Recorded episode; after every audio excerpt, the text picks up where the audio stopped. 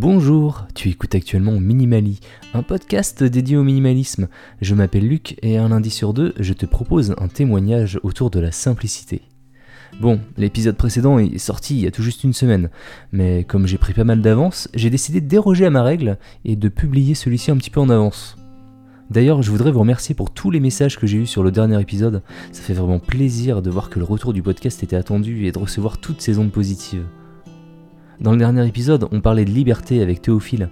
Il avait trouvé sa liberté en organisant son activité pour pouvoir travailler de n'importe où. Et aujourd'hui, j'accueille Tony, que tu peux également écouter dans le podcast Une vie de liberté. Et donc, Tony, il a atteint sa liberté en partie grâce à son indépendance financière. On va revenir ensemble sur son parcours, pourquoi il a décidé de revoir son mode de vie, et euh, il va nous donner sa définition d'une vie de liberté.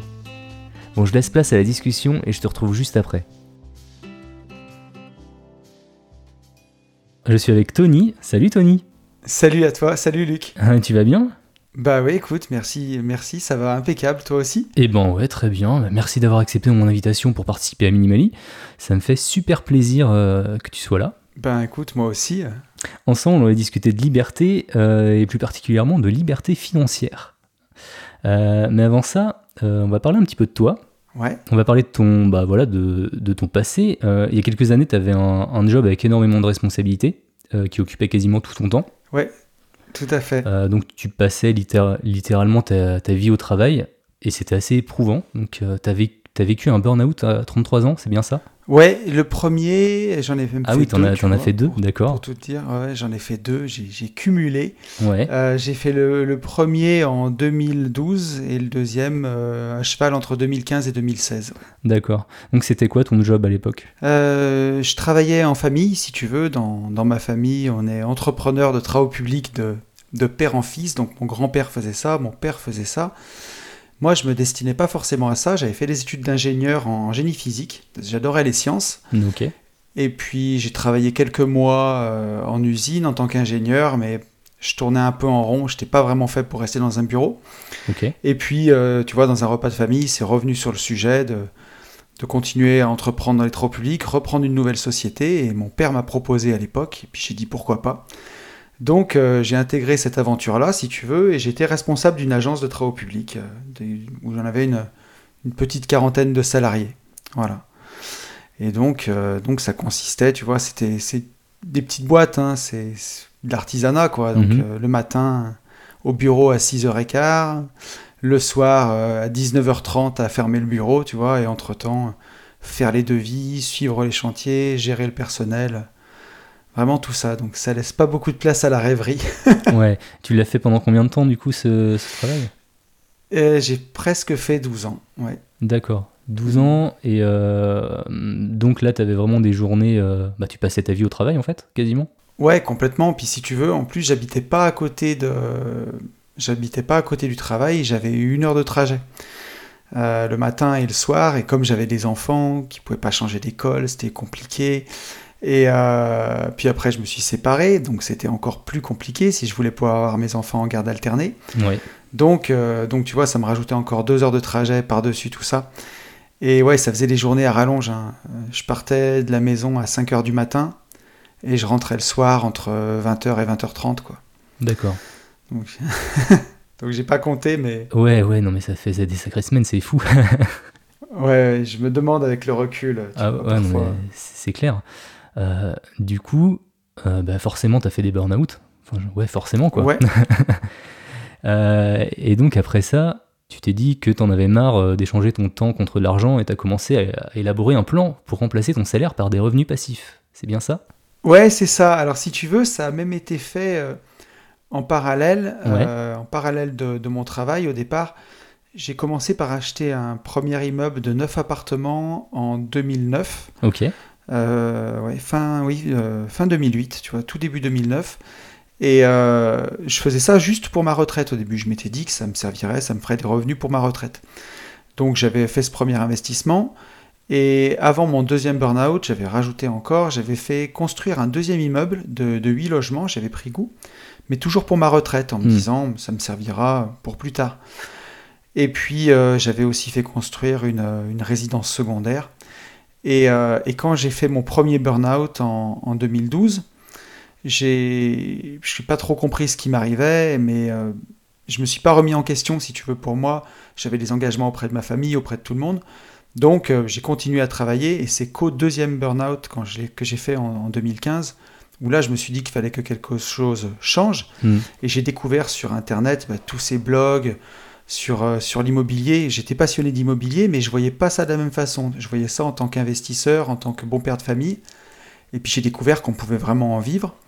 Et comme ça faisait déjà des années que j'amortissais mes crédits, j'ai pu renégocier mes crédits. Ma résidence secondaire, euh, j'ai divisé, j'ai fait des appartements, j'ai transformé euh, une partie en location saisonnière. Donc tout ça, bah, ça m'a fait des revenus qui m'ont permis de, bah, en trois ans, puisque j'ai fait, en- j'ai accéléré les investissements pendant cette période-là, mais entre 2015 et 2018, de, de quitter mon job. ouais. D'accord. Donc, ouais, t'étais déjà un investisseur dans l'âme avant même euh, d'a- d'avoir cette idée, quoi. Ouais, j'a- j'avais j'avais ça à côté, tu vois, mais c'était c'était pas à l'époque dans cette optique d'indépendance financière. J'avais déjà commencé euh, Hmm. avant, euh, plus pour me constituer un patrimoine, tu vois, dans cette optique-là. Et donc, trois ans plus tard, t'as pu quitter ton job. Ouais. Et euh, du coup, ça veut dire quoi? Ça veut dire que maintenant, t'arrêtes tout? C'est euh, pour vivre? Ou alors du coup, tu, tu fais autre chose? Ouais, bah, on, peut, euh, on peut parler chiffres, tu vois, mais euh, l'immobilier me rapporte à peu près euh, 2000 euros par mois, si je lise sur l'année, net, net de crédit, net d'impôts. Et à côté, j'investis en bourse. Euh, donc, euh, j'ai commencé à arbitrer une partie de mon patrimoine immobilier que j'ai réinvesti en bourse. Et la bourse me rapporte à peu près 1000 euros par mois, euh, si on lisse aussi sur l'année. Donc, ça fait 3000 euros par mois, ce qui, pour moi, mon but, c'était de remplacer mon salaire. Donc, c'était mission accomplie, si tu veux. Hmm. Donc, ça me permettait déjà d'être libre. Mais tu te doutes que je me suis pas, euh, voilà, je me suis pas contenté de, de rien faire. Alors, Non, on n'en serait pas là profite, sinon. hein. non, je j'essaye quand même de partir, tu vois, je pars euh, au moins 7 ou 8 semaines par an en vacances, si c'est pas 10, où je prends quand même un peu de temps pour, pour profiter parce que ouais, j'ai vraiment eu besoin de cette coupure euh, après ces 12 années euh, à, voilà, à travailler comme ça. Mhm. Mais à côté, euh, j'ai pu ben, faire de, de ce qui était ma passion, l'immobilier, vraiment mon métier. Donc j'ai créé une société d'aménagement foncier. Donc l'aménagement foncier, c'est faire des lotissements. J'achète des terrains que je découpe en parcelles et que je revends en terrain à bâtir. Donc euh, je fais ça avec mon associé Ben, qui est mon cousin germain, euh, avec qui, qui bossait aussi avec moi euh, en famille. Euh, et à côté de ça, ben, on a eu envie de faire plein d'autres choses. Donc, euh, on avait vraiment envie de partager cette passion de l'immobilier. On a écrit un livre sur euh, ben, justement sur les divisions de terrain, comment atteindre son indépendance financière Mhm. en faisant ce que je fais, en divisant les terrains. Un livre qui s'appelle Riche de liberté. À côté du livre, bah, quand, quand les gens ont, ont lu le bouquin, il y en a qui ont voulu aller plus loin. Donc on a fait aussi une formation en ligne euh, qui, a eu un petit succès d'estime, mais en tout cas euh, qui a beaucoup plu aux gens, qui a permis euh, pas mal de gens de passer à l'action. Et puis à côté, bah, j'ai mon podcast Une vie de liberté que j'adore faire depuis déjà maintenant plus d'un an où chaque semaine, bah, je parle justement de liberté. Voilà, le but, c'est de, créer le, podcast que j'aurais voulu avoir quand j'étais dans, dans ma rat race, comme on dit, tu vois, dans, dans ma roue de hamster à tourner là, sans but. Et euh, pour, pour se donner du courage, voilà, pour, euh, Hmm, pour montrer qu'il y a un chemin possible, quoi. Mais je trouve que, ouais, déjà pour revenir sur ton podcast, là, euh, Une vie de liberté, je l'ai découvert euh, il y a quelques semaines en même temps que toi, et ça y est, hein, tu m'accompagnes. euh, j'ai plein d'épisodes à rattraper, du coup, tu m'accompagnes dans mes séances de sport, dans mes courses. là, t'es t'es dans mes oreilles en Cool. ce moment-là. Merci. Et, et du coup, oui, on touche euh, du doigt l'un des premiers points là, que je voulais voir avec toi. Ouais, Être euh, libre financièrement, ça veut pas forcément dire euh, juste vivre de ses revenus euh, et arrêter de faire quoi que ce soit, parce que là, du coup, là, tu es en train de nous expliquer que tu fais plein d'autres choses à côté, en fait. Euh, tu as même euh, bah, créé une nouvelle société. Ouais, si tu veux, on peut, on peut voir l'indépendance financière de, de plusieurs façons. Je sais qu'à l'époque où, euh, où j'étais surbooké, où je travaillais en tant qu'entrepreneur, je voyais l'indépendance financière comme un Graal qu'une fois que, que je- que j'allais l'atteindre, mais j'allais vraiment pouvoir enfin me reposer, tu vois. J'avais que ce mot à la bouche, me reposer, souffler, Hmm. plus rien faire. Et en fait, j'ai fait ça pendant vraiment peu de temps, hein, pendant un mois peut-être, un mois et demi. Tu en avais peut-être vraiment besoin à ce moment-là d'ailleurs.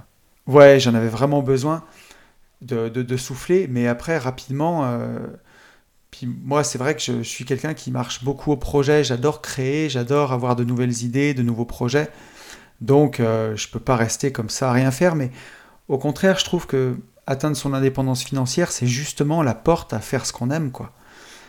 Et, euh, pouvoir justement bah, tous les jours vivre, vivre de sa passion, créer dans, dans, dans, quelque chose qui nous intéresse. C'est à ça que ça doit servir, pour moi. Hmm c'est des moyens qui te permettent de faire ce que tu aimes finalement, euh, vivre une vie de liberté. Quoi. Ouais. Exactement. Alors après, tu vois, euh, je pense que tu as, aussi, on parle beaucoup de revenus passifs. Il y a revenus passifs et revenus passifs. Moi, il y a quand même euh, les deux tiers de mes revenus qui, qui proviennent de mon immobilier locatif. Et ça, malheureusement, tu as toujours du travail à faire dedans, quoi qu'il arrive. C'est jamais énorme, mais souvent, bah, tu dois t'occuper. S'il a peut y avoir un WC qui fuit, c'est toujours le truc qui revient à chaque fois. Mais... c'est l'exemple euh, parfait. Euh. ça arrive, ça arrive. Hein. Mais tu vois, tu, tu, peux avoir un appart à rafraîchir ou euh, tu vas avoir un. Tu as toujours ta, fiscalisé, ta fiscalité pardon, à hmm. optimiser. Si, si tu, tu, dois arbitrer un bien, le revendre, en acheter un autre. Puis c'est un peu comme le Monopoly, quand ça te passionne, tu, tu peux jamais vraiment t'arrêter d'investir. Si on te présente une bonne affaire, ça n'a pas de fin en fait. tu as, toujours envie de faire plus. Là, tu nous as dit que, tu, euh, que l'immobilier te rapporte à peu près 2000 euros par mois. Mais pour arriver à ces 2000 euros par mois, ça, ça veut dire combien d'appart C'est beaucoup de, euh, de l'eau Ouais, alors en, tout, ça va, tu sais, ça va toujours dépendre du secteur où tu investis euh, et du moyen d'exploitation de tes biens. Si tu as des locations à l'année, il t'en faudra forcément plus que si tu as des locations en courte durée où tu vas faire plus de chiffre d'affaires, tu vois mais ça te demandera aussi en parallèlement beaucoup plus de travail que si tu mets un locataire à l'année et que voilà, qui se contente de payer son loyer tous les mois. Donc euh, moi aujourd'hui, si on compte, euh, j'ai deux immeubles, j'ai une, deux, trois maisons et un appartement à côté, et en tout ça fait 25, 25 lots différents, si tu veux. Ouais, ce qui est beaucoup en fait. Hein. Ouais, c'est... ça, doit faire énormément de gestion. C'est pas tant que ça. Alors après, avec le temps, j'en ai mis, j'en ai mis les deux tiers en agence. J'ai trouvé une agence vraiment euh, de qualité euh, où, j'ai délégué une partie de la gestion, justement pour me laisser plus de temps pour faire d'autres choses. Ok, d'accord. Mais c'est sûr que c'est c'est une des façons d'atteindre l'indépendance financière. C'est loin d'être la plus passive. Oui. Et tu vois, euh, à terme, on va parler de minimalisme aussi, mais à terme c'est pour ça que je passe une partie en bourse et que dans mes arbitrages futurs, je vais continuer sur la bourse parce que là, c'est des vrais revenus passifs qui te permettent aussi de te concentrer sur, euh, sur vraiment des choses plus essentielles parfois que, que des toilettes qui fuient. Quoi. et du coup, pour toi, ça s'adresse à, qui la liberté financière? J'imagine que ça s'adresse à tout le monde, mais est-ce que c'est fait pour tout le monde?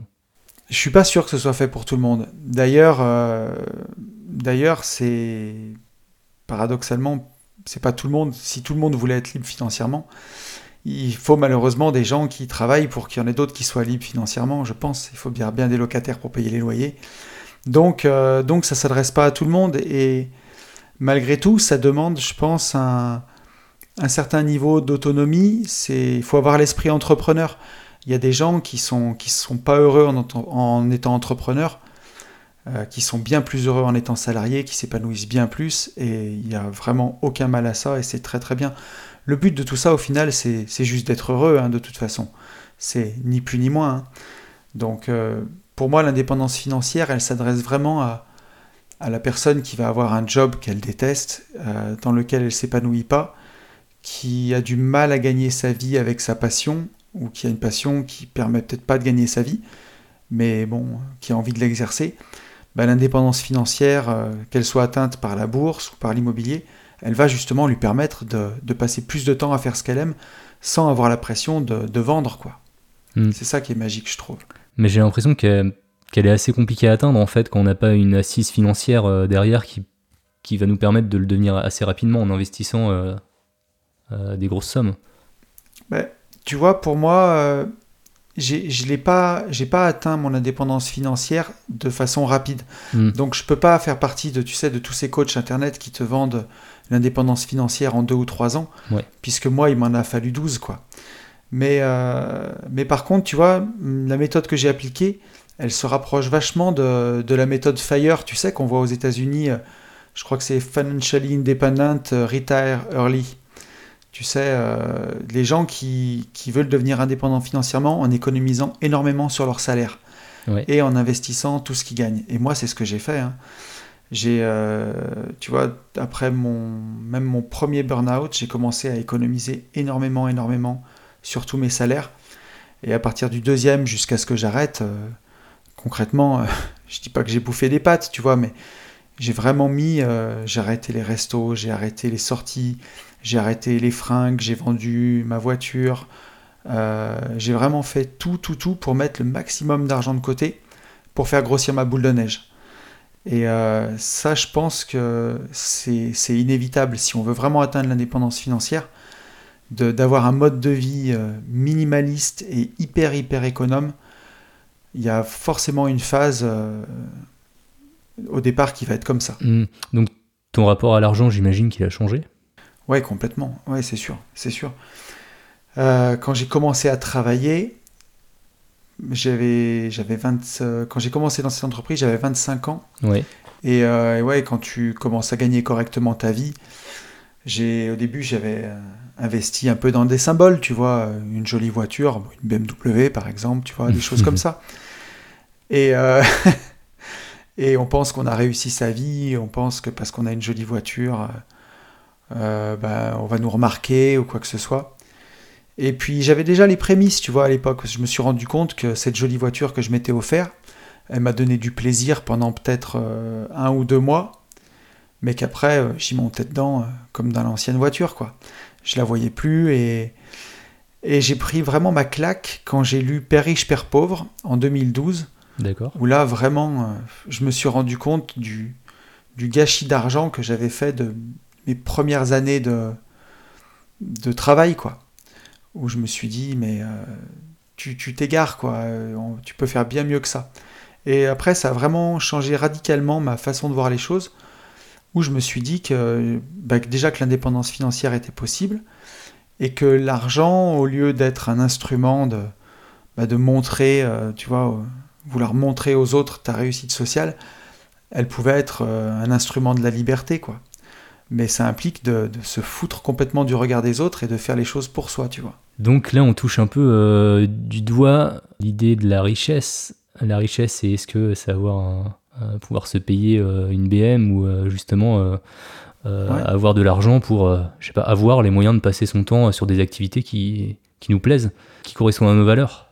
Tu sais, aujourd'hui, je crois que j'en avais parlé récemment dans un de mes podcasts, mais Ouais. avec la crise du Covid, les, banques centrales, la Fed, elles ont, injecté dans l'économie, je crois, encore dix fois plus de liquidités que pendant la crise des subprimes de 2008. Donc euh, aujourd'hui, on crée l'argent, hein, on a une machine à billets, ça s'appelle l'assouplissement monétaire, tu vois, c'est magique. On, crée des milliards à partir de rien qu'on injecte comme ça. Donc l'argent, il a, il a jamais été aussi abondant qu'il l'est en ce moment. Même si ça se traduit pas, tu vois, il pousse pas dans nos poches, c'est pas ce que je veux dire. Mm. Mais l'argent, on peut le créer à partir de rien. La seule chose qu'on peut pas créer à partir de rien, où on a tous un stock, euh, où quand on est, c'est le temps. C'est le temps. Et tu vois, la vie, ça pourrait se résumer à, à un sablier euh, qui s'écoule, sauf que sur la partie haute du sablier, tu vois, il y a un mouchoir. Tu vois pas ce qu'il y a, tu vois pas ce qui reste. Tu vois ce qui s'écoule et ce qui tombe en bas du sablier, mais ce Ouais. qui reste dans le réservoir supérieur, tu le sais pas. Mm. Donc euh, c'est à la fois mystérieux le temps et à la fois extrêmement précieux. Et c'est pour moi ce qui en compose la plus grande richesse. Moi aujourd'hui quand je vois, euh, j'ai emmené mes enfants à l'école, tu vois, pour la rentrée et euh, je vois des papas qui ont juste pu se libérer pour ce jour-là, qui sont euh, gros 4x4, costumes, euh, qui, qui passent leur temps au boulot, leur temps dans les bouchons, tout ça pour avoir le privilège d'aller dans un resto et de rouler dans cette voiture-là. Ouais. Et ils se rendent pas compte que- qu'ils brûlent leur vie comme moi j'ai brûlé 12 ans, parce que les 12 ans que j'ai passé à travailler comme ça, je les ai pas vus passer. Et ça m'a pas rendu heureux, je peux en témoigner. hein. Ça m'a peut-être permis d'être libre. Donc je me dis qu'aujourd'hui, avec philosophie, il fallait en passer par là. Et je remercie même ces années parce que c'est elles qui m'ont conduit à, ce que je fais aujourd'hui, tu vois. Mais ce que je veux dire, c'est que il faut pas s'égarer, il faut pas se tromper de quête. Et quand tu, quand tu as ton temps, alors forcément qu'il faut un peu d'argent, ça fait pas de mal, hein, pour pouvoir partir, pour pouvoir profiter un peu de, de ce temps-là. Mais, euh, mais le temps, c'est la vraie richesse, c'est une certitude. Hmm. J'en suis vraiment convaincu, tu vois. Pour moi, tant que euh, ce que tu gagnes euh, te permet en fait, en fait que tu as plus d'entrées que de sorties, tout simplement. Et, Complètement. Que ces entrées elles soient générées par une activité qui te plaît, faire quelque chose que tu aimes faire, hmm. et que tes sorties d'argent elles, correspondent bien à tes besoins, à tes valeurs, ouais. bah, t'es riche en fait. Mais c'est sûr. Puis quand tu fais, quand tu fais ce que tu aimes, quand tu as du temps, tu vois, moi, j'ai arrêté avec 3000 euh, euros de revenus, entre guillemets, passifs. Hmm. Mais après, tu as du temps pour toi. Donc j'ai créé une société de, lotissement, ben, ça marche, ça rapporte de l'argent. J'ai créé un livre, ça marche, ça rapporte de l'argent. Euh, la formation aussi, tu vois. Et tout ça, ça s'ajoute par-dessus, en fait. Et c'est un cercle vertueux après. Et donc, euh, quand tu fais ce que t'aimes, je, suis convaincu que tu manques jamais d'argent au final. Es toujours, euh, tu trouves toujours un moyen d'être rentable, d'être efficace. Et, en plus, on, surestime toujours, tu sais, le, revenu qu'il faudrait pour pouvoir prendre sa liberté. Quand tu, si tu fais un sondage autour de toi, de tes potes ou de n'importe qui, tout le monde va te dire il me faut au moins 10 000 euros par mois. Alors que la plupart des gens sont déjà super heureux et gagnent entre 1500 et 2500. Hmm. Et ben pour, pourquoi pas se contenter de, ce qu'ils ont en salaire et d'avoir tout leur temps? Ça leur laissera plein de temps pour peut-être mener à mi-temps une, une entreprise qui leur permettra d'en gagner encore plus si ça leur chante ou, ou juste de, faire les choses qu'ils aiment, tu vois, tout simplement. Et moi, je veux dire, aujourd'hui, euh, tu peux partir en vacances. Il y a, tu, peux partir à l'autre bout du monde euh, trois semaines aujourd'hui pour, pour 1000 euros, tu vois.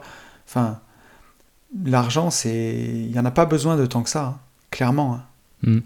Non, mais c'est vrai. Pour, voyager, pour être heureux. Tu aurais un conseil à donner à ces personnes-là, qui, euh, à des personnes qui voudraient devenir libres financièrement? Ouais, le, plus, le meilleur conseil que je pourrais leur donner, c'est de ne pas en parler à leurs proches. Ah Et de. Ouais, parce que parce que c'est une quête qui est quand même longue et qui est difficile, et on peut au début, quand tu es tout seul là-dedans, les, moqueries, tu vois, ou les petites remarques, elles peuvent, peuvent vachement te blesser, te décourager. Par contre, je leur conseillerais de s'entourer au maximum de gens qui ont le même but, qui sont dans le même état d'esprit. Tu vois, aller dans des séminaires, par exemple, rencontrer des gens qui sont dans le même mood, dans la même mouvance, et, euh, s'en faire des alliés, et euh, passer du temps, par contre, avec eux, tu vois, se créer un groupe Messenger, n'importe quoi qui permet bah, tous les jours d'être, euh, de baigner là-dedans. Et on, dit souvent qu'on est la moyenne des cinq personnes qu'on fréquente le plus. Donc, mm. bah, se construire un entourage de, gens qui veulent la même chose. Pour moi, c'est euh, le plus important. Et ensuite, une fois que les premiers revenus passifs sont là, une fois que qu'on l'a fait, là, on peut commencer à en parler à ses proches.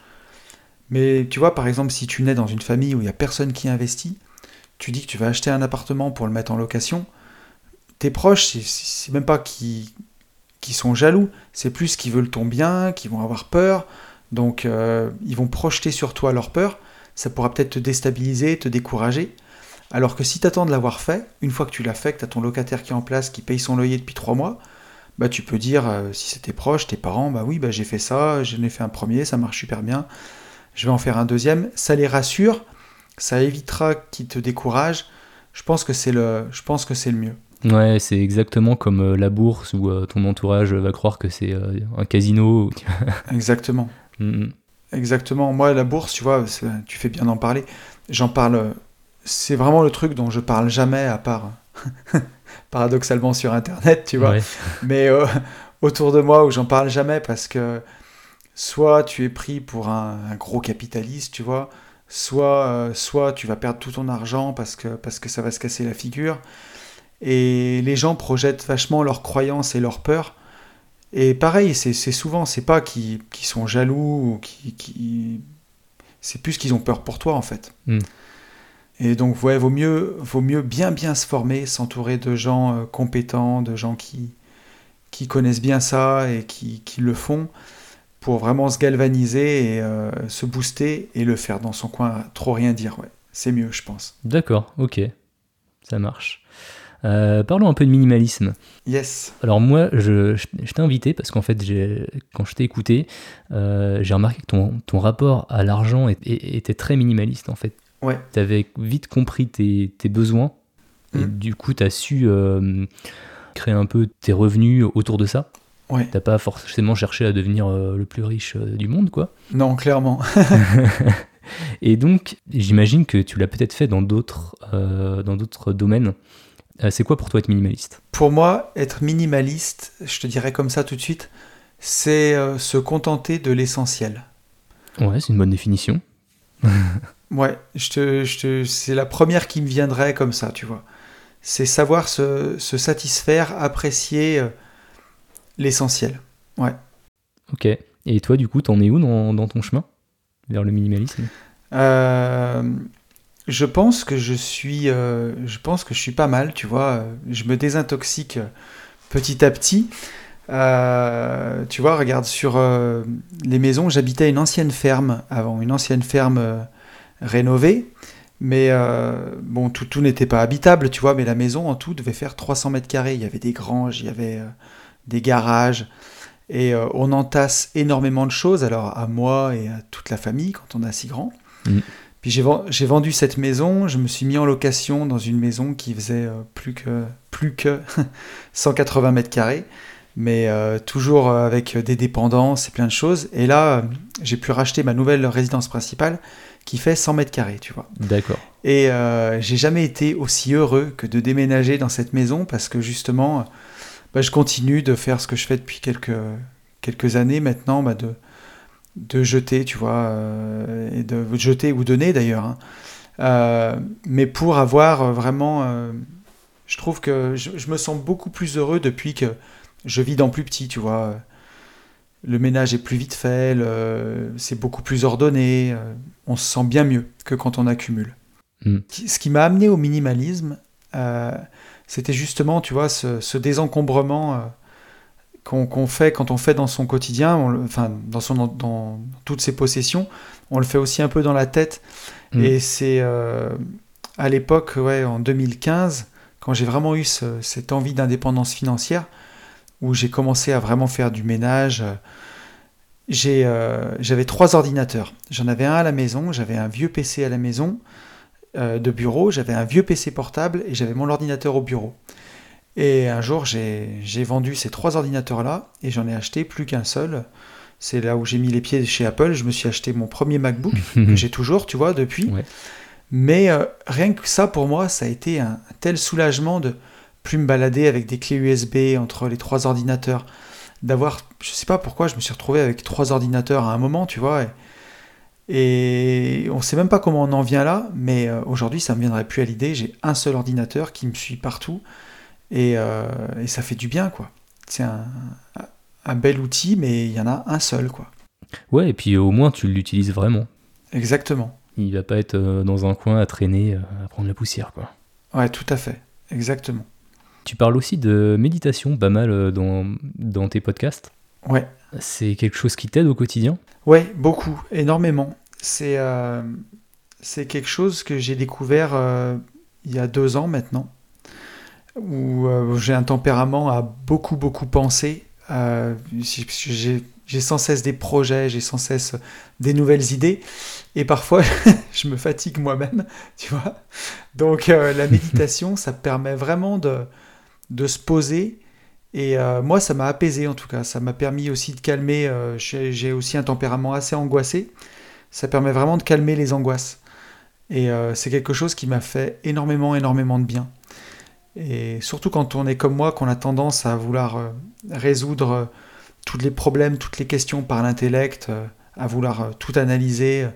Puis surtout quand on est investisseur, en plus, on a un peu ce biais-là, tu vois, de tout analyser. Ben, le fait de mettre son cerveau sur off, quoi, en pause, les pensées en pause, pendant 10 minutes chaque jour, 10, 15 minutes, moi c'est quelque chose qui, qui me fait vraiment, vraiment du bien. Ça donne de l'ordre pour la suite de la journée en fait. Ouais, exactement. Moi, je médite euh, dès que je me lève le matin. Ouais.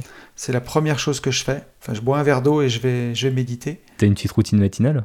Oui, oui, oui, oui. Ouais, ouais. J'ai, euh, ma petite routine euh, que je fais, que je fais tous les matins, euh, où je fais. euh, bon, après, c'est vraiment un truc perso, tu vois, mais euh, je vais exprimer ma gratitude pour tout ce que j'ai.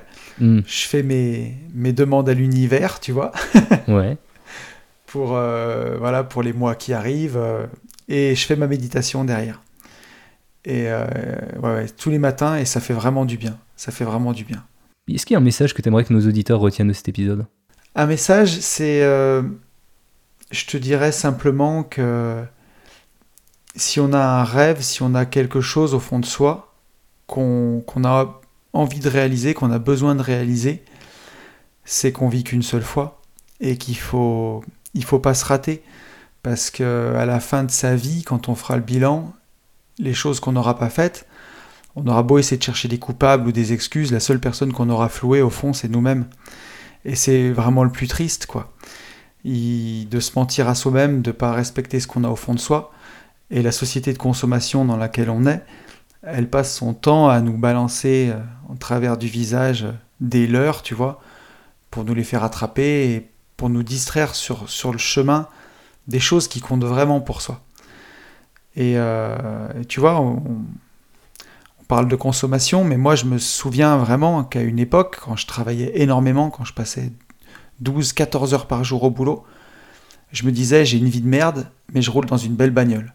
Ouais. Tu vois Hmm. Et quand tu commences à arriver à ces méthodes de pensée, s'il y a des gens que- à qui ça parle, les choses comme ça, c'est là où tu t'égares le plus, quoi. Il faut, faut absolument se recentrer sur l'essentiel parce que c'est c'est toutes des choses qui brillent pour les yeux du voisin. Tu vois bien, une voiture qui était belle il y a 5 ans, bah aujourd'hui elle paraît déjà démodée. Et tout ça, c'est tout fait pour nous faire consommer, pour nous écarter de ce qui compte vraiment. Donc, euh, donc je pense que s'il y a des gens qui écoutent mon message, c'est déjà essayer de trouver, au-delà de toutes ces lumières qui clignotent en permanence pour nous faire acheter des choses, qu'est-ce qui, au fond, pour vous, compte vraiment? Et ça, ça doit être votre boussole, votre moteur.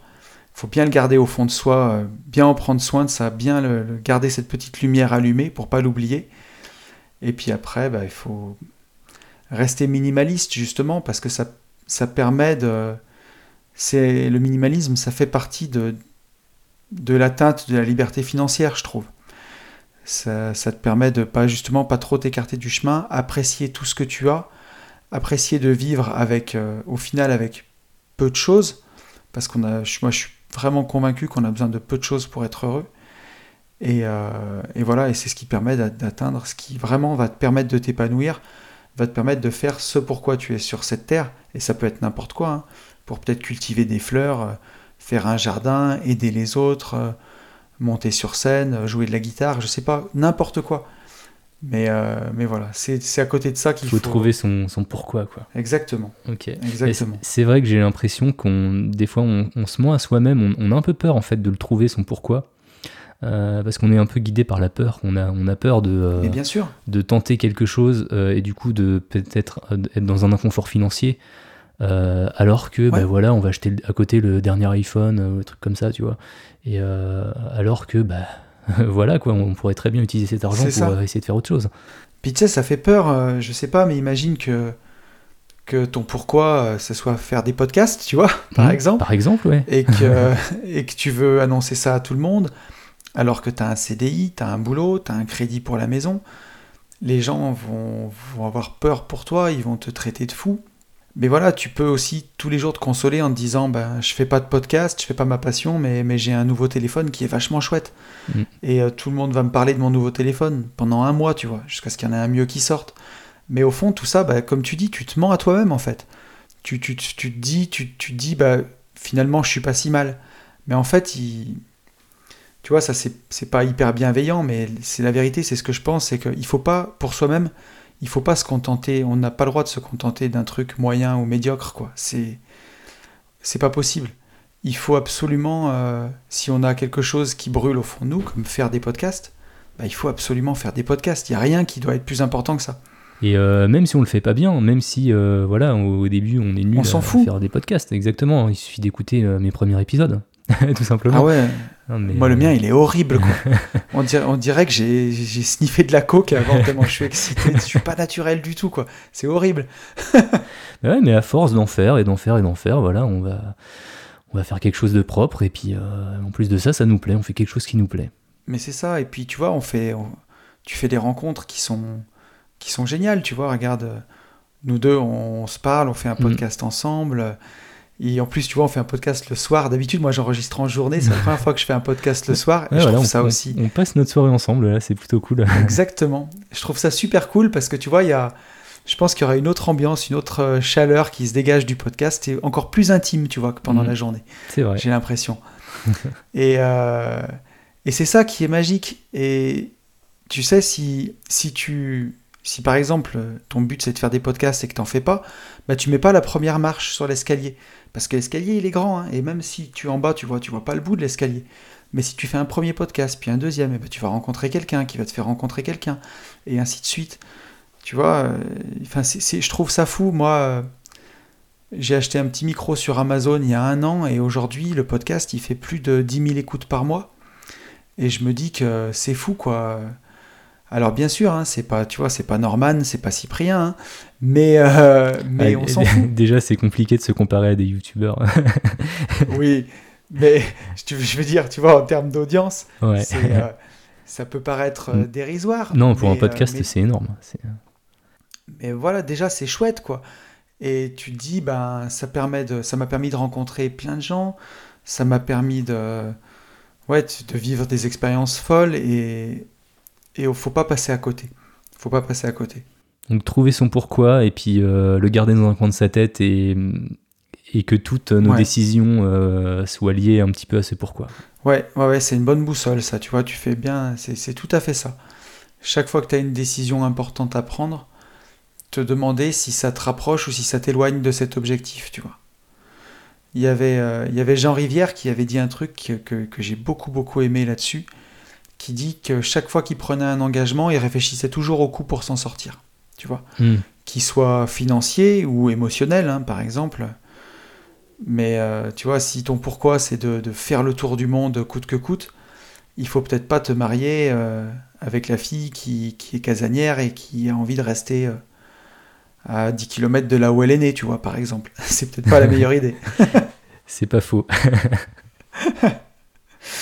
C'est un exemple, hein, mais, euh, mais, mais en gros, euh, c'est important de respecter son pourquoi parce que tu sais, quand tu mets quelque chose sous le tapis, il finit toujours par ressortir. Ça, c'est lancinant et ça finit toujours par revenir. Et malgré tout, la vie est courte. hein. La vie est courte, elle passe très très vite et, et on sait pas, enfin, on va pas faire pleurer, hein, et surtout pas plomber Non, l'ambiance. mais il faut, il, faut en il faut en profiter tout simplement. Hmm. Mais voilà, on sait, on sait jamais quand ça s'arrête. Et on se dit toujours qu'on a le temps de faire les choses, mais en vrai, euh, faut, faut le faire le plus rapidement possible. Quoi. Ok, et ben c'est super.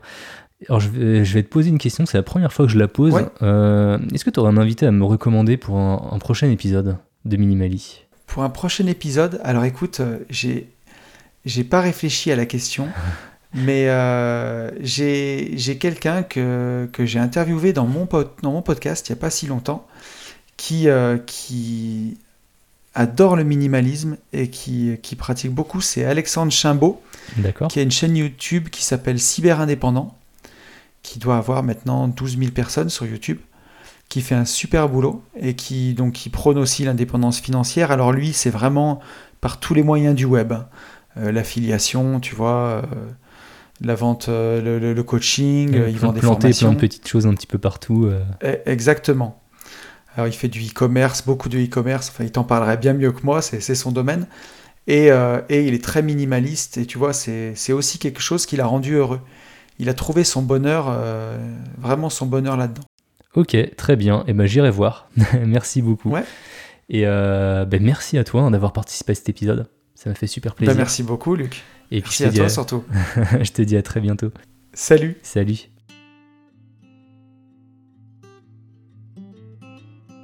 Merci beaucoup d'avoir écouté cet épisode jusqu'au bout. Euh, J'espère qu'il t'a plu. Pour ma part, euh, j'ai pris énormément de plaisir à le faire. Anthony, c'est quelqu'un de passionné et super inspirant. Va vite t'abonner à son podcast Une vie de liberté si tu veux ta dose toi aussi d'inspiration chaque semaine. Tu peux aussi l'écouter dans son autre podcast, euh, Les Gentlemen Investisseurs, qu'il anime avec son pote Yann. Ils parlent ensemble d'investissement et d'immobilier, toujours dans la bonne humeur. J'ai mis tous les liens dans la description. Et sinon, Minimali, c'est un podcast gratuit, mais si tu souhaites le soutenir, tu as plusieurs possibilités. Tu peux devenir producteur du podcast à partir d'un euro en soutenant sur Tipeee, mettre une super note ou un commentaire sur Apple Podcast ou Podcast Addict, m'envoyer un petit mail euh, si tu souhaites toi aussi apporter ton témoignage dans un futur épisode, ou tout simplement parler du podcast à tous tes amis. Ça fait quand même pas mal de façons d'aider le podcast, hein. je compte vraiment sur toi. enfin bref, euh, si t'as écouté tous les épisodes et que tu veux encore plus de Minimali, euh, tu peux me retrouver sur Instagram, sur minimali.fr, ou t'abonner à ma newsletter dans laquelle je parle de plein de trucs qui m'intéressent, et donc bah, forcément de minimalisme. Pour ma part, je te donne rendez-vous samedi pour l'épisode 16 d'Avant d'aller dormir, ou la semaine prochaine dans Minimali. On va parler de voyage. Allez, à très bientôt.